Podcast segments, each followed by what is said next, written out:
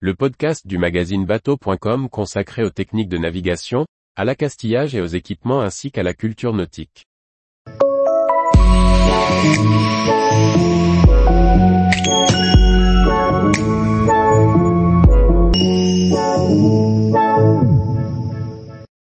Jeannot, l'histoire d'un fleuron tricolore du nautisme de 1950 à 1982.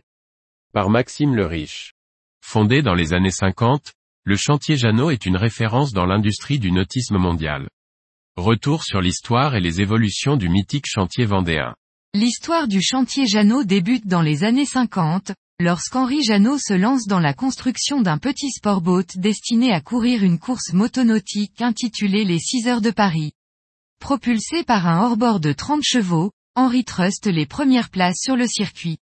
Sa soif d'entreprendre, associée à un goût prononcé pour les sports nautiques, l'amène à créer son propre chantier, le Hall nautique de l'Ouest, basé aux herbiers. Proposant dans un premier temps une courte gamme produite en acajou, Henri Jeannot se tourne vers le polyester, et sort en 1957 son premier modèle fabriqué dans ce matériau novateur.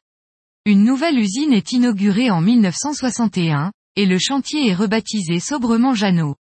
En 1963, le chantier lance sa première production de série en polyester avec le Seabird, un cabine cruiser de 4,90 mètres, offrant une petite cabine avec deux couchettes et motorisée par un hors-bord de 40 CV.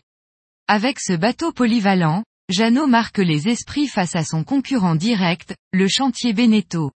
Henri Jeannot, secondé par son épouse Nelly et Robert Rigaudot, se constitue un réseau de concessionnaires pour représenter sa marque à travers tout le territoire.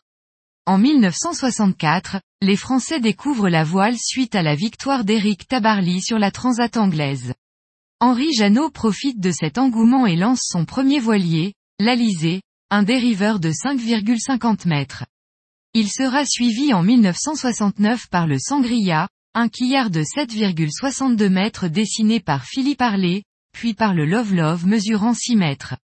Ces deux modèles seront produits à eux deux à près de 3000 exemplaires, et apporteront à Jeannot une légitimité sur le marché des voiliers habitables. Au début des années 70, le chantier Jeannot devient la propriété d'un groupe américain, Bangor Punta. Henri Jeannot reste à la tête du chantier, tout en s'impliquant dans la gestion de Gibert Marine, et le développement de nouvelles structures, toujours dans le nautisme. En 1972, après de longues recherches et la réalisation de dizaines de prototypes, Jeannot met au point un procédé de fabrication novateur, permettant de mouler des coques entières en une seule pièce. Le rotomoulage, de par sa solidité exemplaire, remporte un franc succès auprès des pêcheurs et des professionnels de la mer, avec des marques telles que Rigiflex ou Fagnac. En 1976, Jeannot lance le Mélodie 10,50 mètres, un sloop poturier dessiné par André Mauric.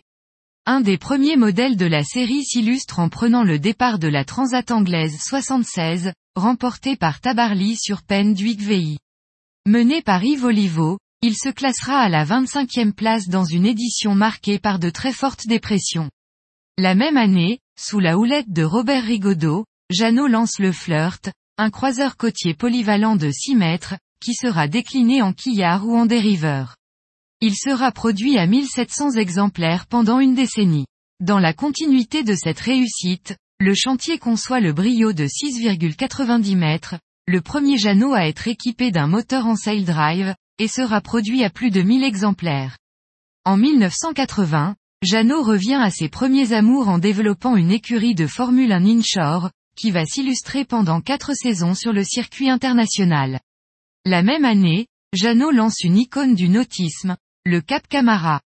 Premier de cordée, le Cap Camara 575 est considéré comme le bateau qui a lancé l'esprit Cap Camara en raison de ses excellentes qualités nautiques et de sa grande polyvalence. En effet, le Cap Camara 575 est connu pour être très stable et facile à manœuvrer, ce qui le rend parfait pour les sorties en mer en famille ou entre amis.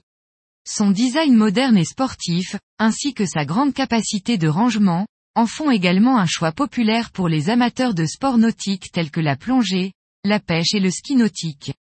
Afin d'asseoir la viabilité de son nouveau-né, Jeannot s'engage sur le rallye Niamey-Bamako, épreuve africaine d'endurance sur 2000 km. Spécialement conçu en Kevlar, le Cap Camara Niger 510 est grand vainqueur de cette aventure africaine avec Gérard Daboville à la barre. Cette même année, le club méditerranéen confie à Jeannot le renouvellement de sa flotte de bateaux de ski nautique. Tous les jours, retrouvez l'actualité nautique sur le site bateau.com. Et n'oubliez pas de laisser 5 étoiles sur votre logiciel de podcast.